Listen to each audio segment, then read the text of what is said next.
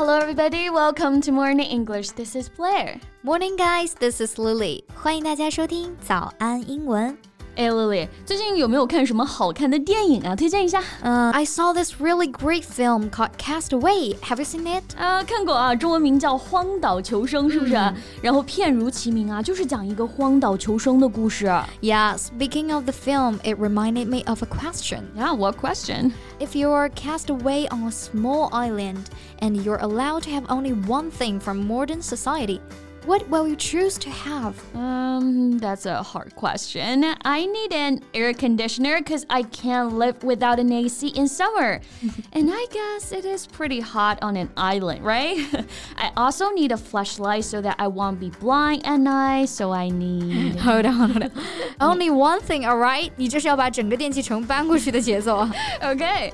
Oh, I know what to ask for. My phone. I can die, but I can't be bored to death. Besides, I can use my phone to call for help. Oh, I'm so smart. yeah. Okay. Since you're that smart, tell me how is it possible that you can find signal on an uninhabited island? And where are you going to charge your phone when your phone is out of power? Oh, yeah, you're right. 这个倒是提醒我了啊，要带充电宝。嗯，行吧，这天儿没法聊了。不过你提到充电宝啊，我们正好可以来讲讲充电。宝的英文表达怎么样？嗯，好啊，顺便也讲一讲手机相关的一些使用表达。首先来解决充电 宝的英文啊，最常用的呢就是 power bank 这个表达了。嗯，power bank 可以理解为电的银行嘛，还是非常形象的。嗯，这个用的也是最多的。Yeah, speaking of which, Lily, can I borrow your power bank? My phone is out of battery.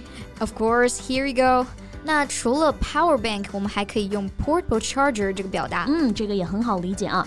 充电这个动作呢，我们用动词 charge 来表示。给手机充电是 charge the phone，给牙刷充电是 charge the toothbrush，充电器就是 charger。那前面加上形容词。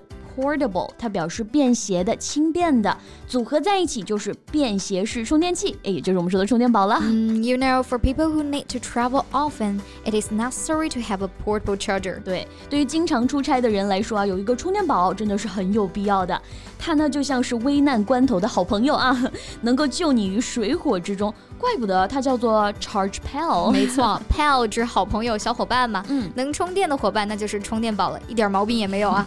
那除了没电，还有一种情况也是挺让人干着急的，就是没信号。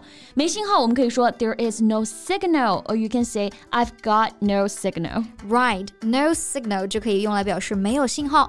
那信号不好，电话就容易掉线啊。掉线我们就可以用 drop call 来表示。Yeah，for example，my phone keeps dropping calls。嗯，我的电电话一直掉线啊。Another sentence, the call dropped after 10 seconds. Yeah, but nowadays people barely call anymore, right? Most of the time we use WeChat and other apps to communicate. Yeah, I can't even remember the last time I called people I know.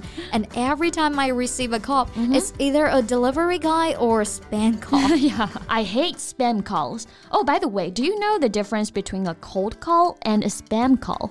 呃，这里就要给大家解释一下 cold call 和 spam call 的一个区别了。嗯，首先它们都是指骚扰电话，spam call 更多的是指自动拨号程序给你发送语音广告的，大多都是诈骗啊。嗯，但严格来说，大家经常接到那些推销 电话不算 spam call，这是 cold call。Yeah，cold call 的来电人啊，好歹都是真人啊，而且大多都是电话销售人员。Yeah，it's actually a form of telemarketing. You know, a method of selling in which someone employed by a company telephones people to try and persuade them to buy the company's products or service. Right, telemarketing 就是我们说的电话营销啊，本来是一种正常的推销手段，但因为用的人太多了，而且还有很多人的用意啊，不是推销产品，而是诈骗。 嗯，所以人们都把 cold call 等同于 spam call 了。So we were talking about how people nowadays tend to use social media to communicate instead of calling. That means we depend so much on Wi-Fi and data now. 对啊，前段时间还看到大家在微博上各种致敬 WiFi。之母啊，WiFi 相信大家都知道了。嗯，data 其实就是我们说的流量。Yeah, at the end of every month, you can always hear Lily yelling, "Ah, I'm out of data。每到月底就会发现流 量不够了啊！我知道了，你这吓我一跳啊！你知道什么了？啊，我老记得我有个事儿要问你，但是又想不起来啊。终于想起来了，你你这个新手机壳是在哪儿买的？我也想买一个，我发链接给你啊。不过你这不是才换了一个吗？哎呀，你也知道我多喜欢换手机壳。啊 Every time I change a case, I feel like I've got a new phone。嗯，不知道在听节目的朋友啊，有没有跟我一样爱收藏手机壳的？手机壳呢，我们就叫做 phone case。I do change my phone screen protector once in a while. Guess that must feel the same 啊，我的手机膜倒是一直不怎么换，除非被刮坏的很严重。那手机膜啊，就是刚刚贝贝说的这个 screen protector。Yeah, so what do you usually do when you spend time on your phone? Nothing special actually，就是刷刷朋友圈啊，刷刷微博，一个小时就过去了。哎，大家有没有想过朋友圈的英文应该怎么说啊？Yeah, it certainly isn't friend circle 啊。朋友圈的英文其实就是 moment，因为其实你发一条朋友圈也是记录了一个时刻嘛。那刷朋友圈我们可以说是 browse moments。browse, B R O W S E 就表示浏览。I saw the picture of your dinner on your Moments, which looks delicious. Where is the restaurant? Well, it's only 10 minutes walk from the office. I'll send you the location later. 不知道大家有没有注意到啊？刚刚 Lily 在说，哎，你的朋友圈看到了一张照片，这个在你的朋友圈用的是 on your moments。注意这里的介词啊，用的是 on。Yeah, I noticed that because you haven't posted a moment for a while. I'm just too lazy to do that. 比较少发朋友圈啊。那发朋友圈我们就用 post。 这个动词表示发表、发送，post a moment 就是指发了一条朋友圈。哎，那刷朋友圈可以怎么说呢？嗯，刷朋友圈我们可以叫做 browse moments。比如说，别刷朋友圈了，快干活。